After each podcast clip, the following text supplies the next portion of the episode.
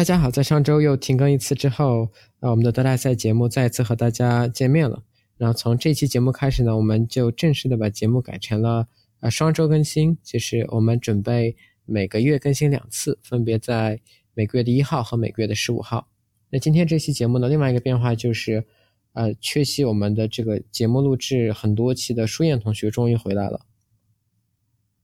大家好，我终于回归了，我也非常想念大家呀。那么今天这期节目呢，我们打算和大家聊一聊上周的 NIP 学士会议期间发生的一个，呃，可以说是插曲。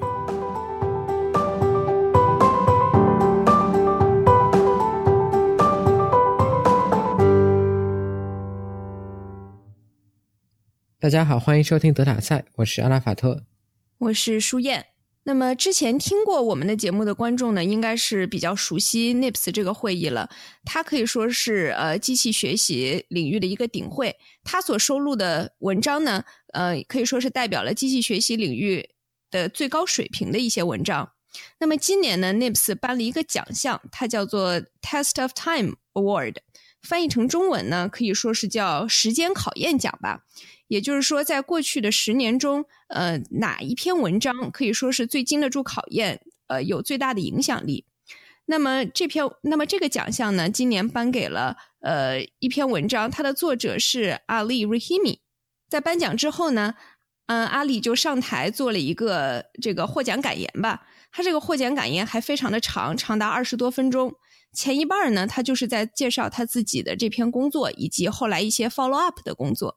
那么说实话，前一半呢，我是一点没听懂。我看了一下这个文章，也没太看明白。小阿，你大概知道他的这个工作是在做什么吗？之前也不是特别了解这个工作，在准备这期节目，我接触到的资料，我的理解是，呃，他在最早的那，他在最早的工作中提出，呃，如果你把你的训练数据，呃，随机的投射到一个新的向量空间中去，你就可以训练出一个更好的线性分类器。如果很简单的概括，就是这样一个，呃，听起来像个魔术一样的算法，就在原本的，呃，向量空间中，如果你的这些样例是无法训练出一个线性的分类器，或者说训练的线性分类器效果不太好的话，你就把它投射到新的空间中去，呃，它就非常魔术般的可以帮你找到一个更好的，在在新的这个空间中找到一个更好的，线性分类器。之后呢，他就从 kernel function 的角度去提出了一些理论上的解释，说这个随机投射的，呃，这个过程实际上是在近似一些 kernel function。他在解释这方面的时候，就就是他开始提到这个后面比较有争议的部分了。说到这个，就要讲一下他整个这个感谢致辞的结构了。他当时感谢致辞的第一句就是说，他忽然感觉自己非常老，因为得到了一个叫做时间考验奖的奖项。他就说他要回忆一下他年轻的时候，他就提到十年前的 NIPS 有有有一批人，他把他称之为这个理论正确警察。他还特地提到了几个这个教授的名字，说他们是这些理论正确警察的代表。说当时他当时提出他的工作之后就很紧张，害怕这些理论正确警察会挑他的刺，呃，他就呃对他的这个理论解释并不是特别的满意。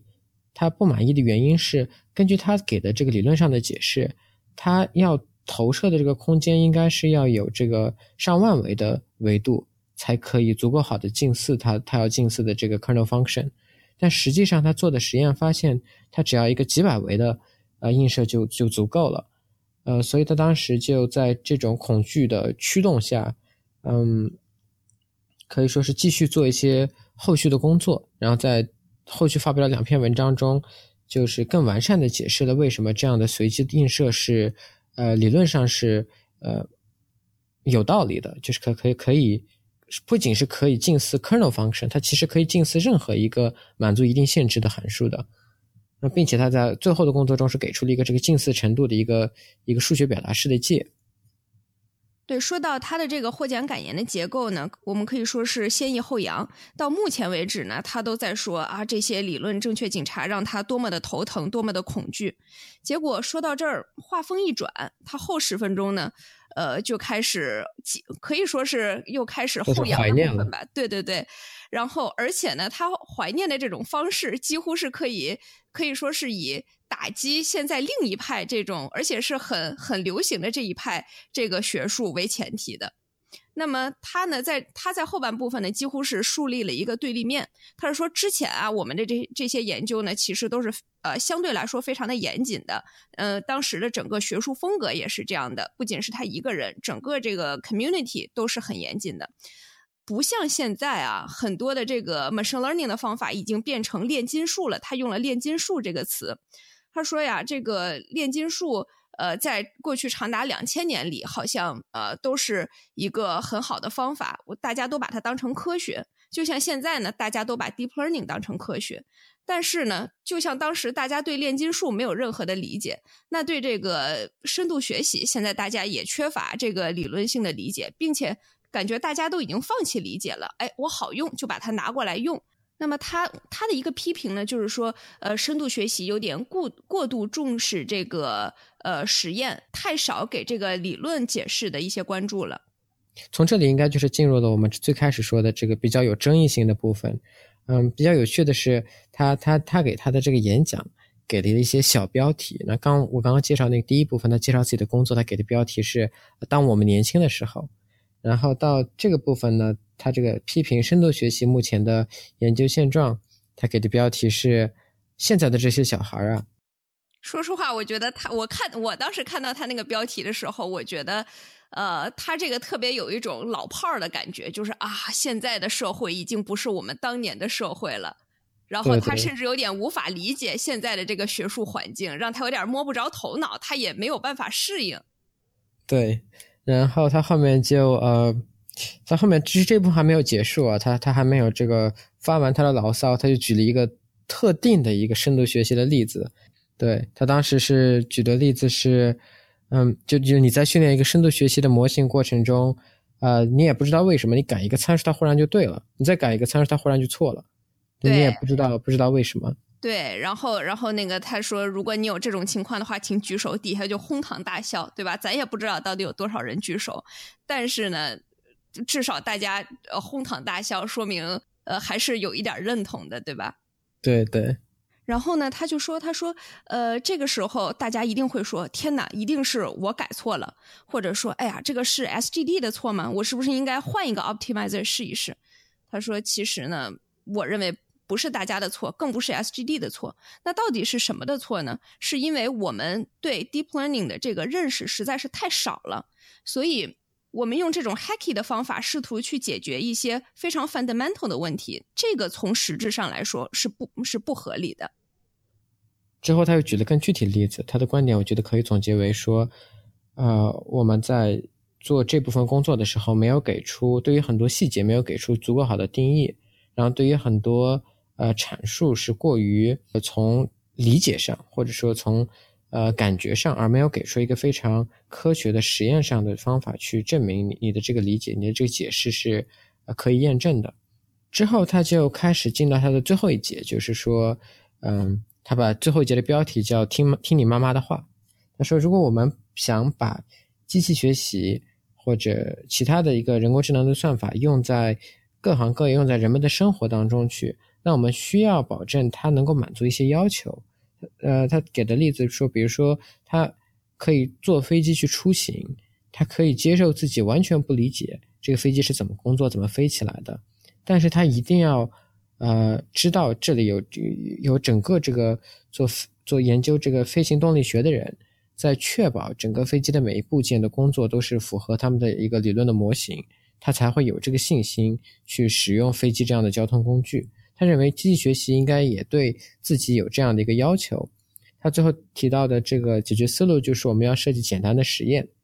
提出简单的定理，啊，把它作为这个用来搭建更复杂系统的一个基本的呃单位，然后这样一点一点的把非常复杂的系统给搭建起来。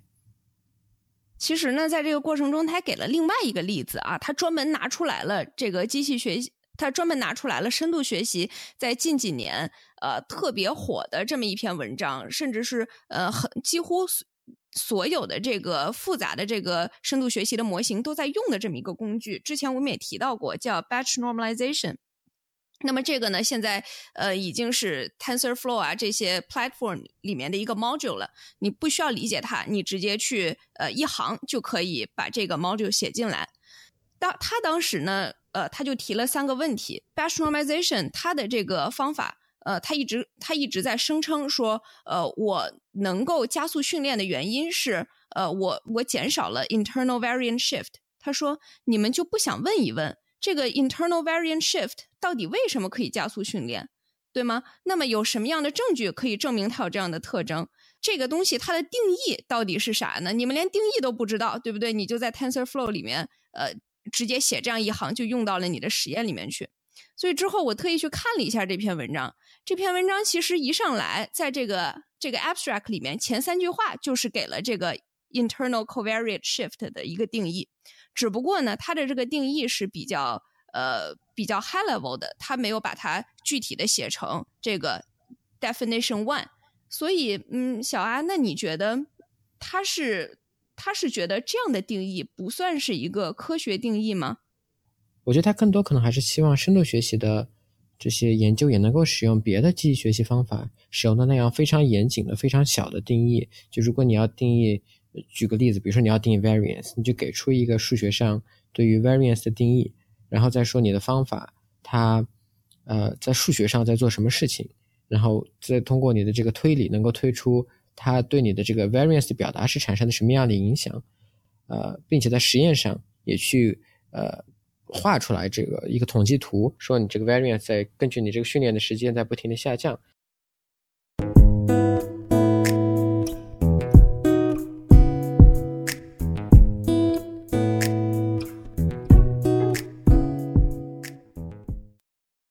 故事说到这儿呢，其实只说了一半啊。前一半就是说，呃，有一个人他得了他得了一个这个 Test of Time 的这个奖，然后在发表这个获奖感言的时候，他先说了说我的工作是如何如何，是多么的严谨啊。那么十年之后反看现在的这个 Machine Learning 学术界，呃，有很多这个同事啊，干事儿就不是这么严谨了啊，非常讲究这个实验，然后呃，不太注重理论。那么有很多被他这个含沙射影说到的这个同行啊，就表示不满意了。其中呢，最大名鼎鼎的给出回应的，应该就是 Young LeCun。那么他呢，有很多很多的头衔，其中最响亮的一个头衔吧，就是 Facebook AI 实验室的主管。呃，在肯定了他的这个权威地位之后，我不得不说啊，我觉得他几乎也算是这个学术界的网红了。他经常在 Facebook 上跟各种人。就 AI 上面的很多这个话题进行争论吧。那么这次呢，他又抛了一个可能有几百字、快要一千字的一个回应。他对 Ali Rahimi 的整个颁奖致辞，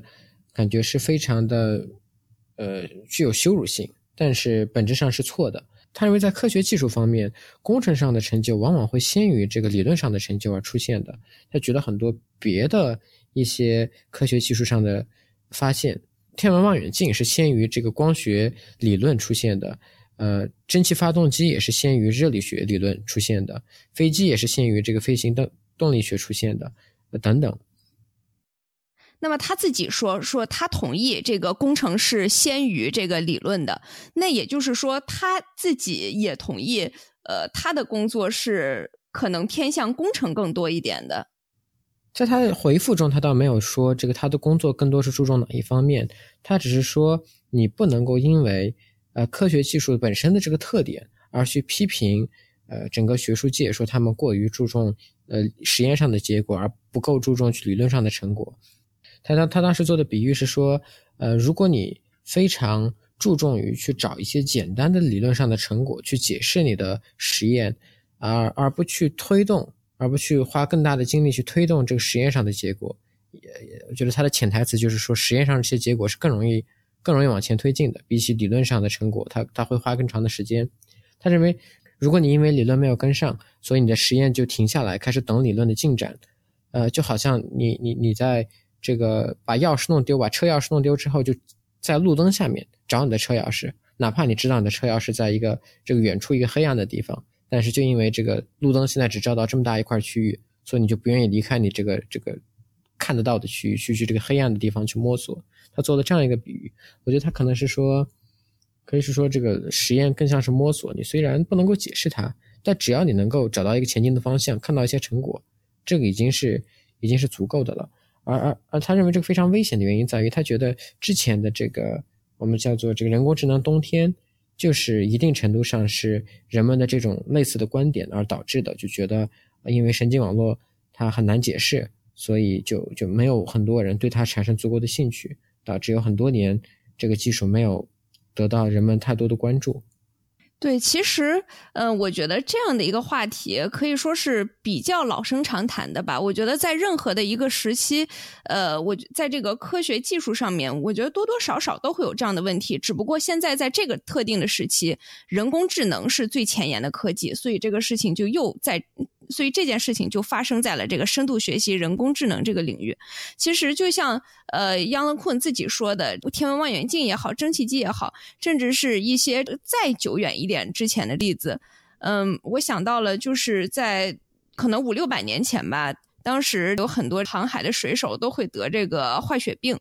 那。在当时，大家对什么维生素是没有一点的了解的。这维生素素是在二十世纪才发现的。那么当时呢，人们就找到了一种很快的解决这个病症的方法，就是喝柠檬汁儿。那现在大家都知道了，因为柠檬汁儿里面含有丰富的维生素。当时没有人知道这个解释，只得到了一些现象，那就是说。哎，喝了柠檬汁儿，这个病就能好。那这我在想说，现在深度学习里面的这些 batch normalization 也好，或者说是呃什么 dropout 这些，其实 work 的很好，但是没有什么科学解释的，是不是也可以类比当时这些实践经验？那么可能在很长一段时间之后，我们才能够找到支持这些方法背后的这个理论解释。那么其实这个并不妨碍我们现在。开始实验性的使用这些方法，但是从另一个角度呢，阿里他自己也说了，他说如果我们只是用这些方法做照片推荐系统，那好，你是什么方法我都支持。但是现在问题是，我们在用这些方法做一些人命关天的事儿，我们在做呃自动驾驶，甚至我们把它用到这个医疗手段上，那么我觉得我们是不能容忍有一点呃这个风险存在的。我在读了整个这个非常长的争论之后，这个争论有很多不同的人参与，提出自己不同的意见。可以说，几乎你能想到的每一个方面都被某一个人提到了。也有人提到这个医药的例子。当时这个杨乐坤就说，哪怕这个医疗界，他也不是那么的注重理论上的解释。他他举的例子是阿司匹林。他说，阿司匹林为什么起作用？人们到它的药理作用，一直到一九七零年，人们才理解它的药理作用。但这并不妨碍人们之前已经用了它几十年。啊，他觉得像医药界之所以能够非常放心的，呃，在在人类身上使用这些，他们并不能够提出完美的药理学解释的，呃，药物，原因在于他们有一个非常完善的，以及呃非常严格的一个药物批准的过程，一个流程。只有只有药物经过了这个流程之后，才会把它用在呃人体实验或者用在病人的治疗上。那我们可以对所有的人工智能技术也采用同样的，呃，可是法律上的程序，就是说我们在每次把呃这些人工智能的技术用在我们现实生活中，用在和人的生活有关系的行业，比如说像自动驾驶这样这样的行业之前，我们建立一个非常严格的、非常正式的法律流程，去确保它满足我们一定的实验上的要求，就跟药物实验一样，呃，这就足够了。一样的宽度论点就这就是足够了。我们并不需要提出完美的理论解释，才才能够去信任人工智能技术。我们只要看到有足够的科学实验的证据，说啊它是正确的，我们就应该就可以用了。那杨乐匡的总结就是，我们并不缺乏对模型的解释性，我们缺乏的是呃对解释模型的这个需求。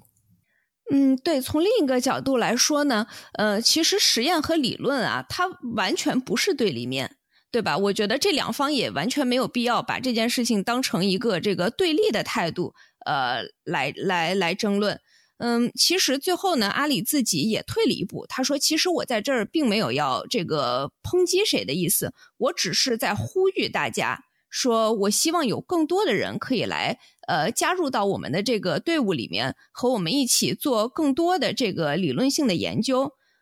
如果你上这个 Facebook Young Lecoq 的页面，你可以看到非常长的，就是不同的人在，呃，维护这两方的观点吧。嗯，但我印象比较深的还有另外一个另另外一个角度，就是说，这也是我在另外一个博客上看到的。嗯，对当前的这个深度学习几乎主宰了的，呃，机器学习研究的一一一些批评或者一些忧虑吧。就是我我当时问了一个参加 NIPS 退役的一个同学，我说到底现在在 NIPS 上有多少的呃比例的论文是跟深度学习有关系的？他说我也不知道多少比例，但是就如果你想从早到晚只听深度学习的话，是可以做到的。他就说，就每时每刻都有人在讲深度学习，这是他他给的给的比例。那么这个实验上，由于深度学习非常的注重实验，带来的一个副作用就是说，它的实验结果非常的好，在各种不同的数据集上，深度学习几乎都是能够达到最高的这个正确率。为什么说这是一个不好的事情呢？就是这给所有做别的研究的人带来了非常大的障碍。就如果我现在要研究一个别的方法，然后研究完之后，我我得用一个数据集去做一个实验，然后我做了实验之后，我的方法它可能有些别的优点，比如说它训练起来比较快，或者它的模型可解释性比较好，但是但是这个审稿人总是会给一个审稿意见，就是说你的这个结果好像没有这个某某人用深度学习训练出来的这个我们叫 state of art 正确率高呀，所以这个就是在一定程度上还是打击了呃深。机器学习别的领域的研究的积极性，或者说发论文的这个效率吧，也就是人们过于的关注这个实验上的结果，但是呃没有给这个别的一些成就，比如说可解释性方面的成就给足够多的奖励，说啊这样的论文其实也是值得发表的，而是那但不是说完全不给你发表了，只说会会会这样挑战你说你的结果啊不如某一个非常精心的。呃，调参过的或者用非常强大的机器去训练的深度学习模型训练出来的结果好，还有另外一种就是，呃，我没有，我没有，我我自己其实没有看到证据说这种状况已经出现了，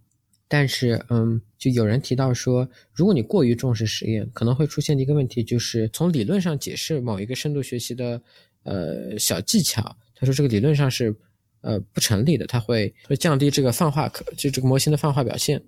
但是，但是这个当时就审稿人给的意见就是，但是在实验上来看，并没有出现这种事情。当时这个这篇文章的作者就就提到说，他当时很不高兴，因为你不能因为实验上的表现，呃，实验上没有出现不好的表现，就否定我在理论上给你给的一个解释，说你这个方法是呃不好的，因为你实验上可以做很多事情，都看起来是比较就碰巧运气好。所以产生了比较好的结果，但你还是应该就是当有好的理论出现，当有人想给出理论上的解释的时候，呃，你你不应该直接去用这个实验上的结果去否认这些理论上的证明。呃，他给的原因是说，大家在写这个程序去验证自己的想法的时候，那肯定会不停的调参数，呃，甚至重复的做实验，选择最好的一个结果给你看。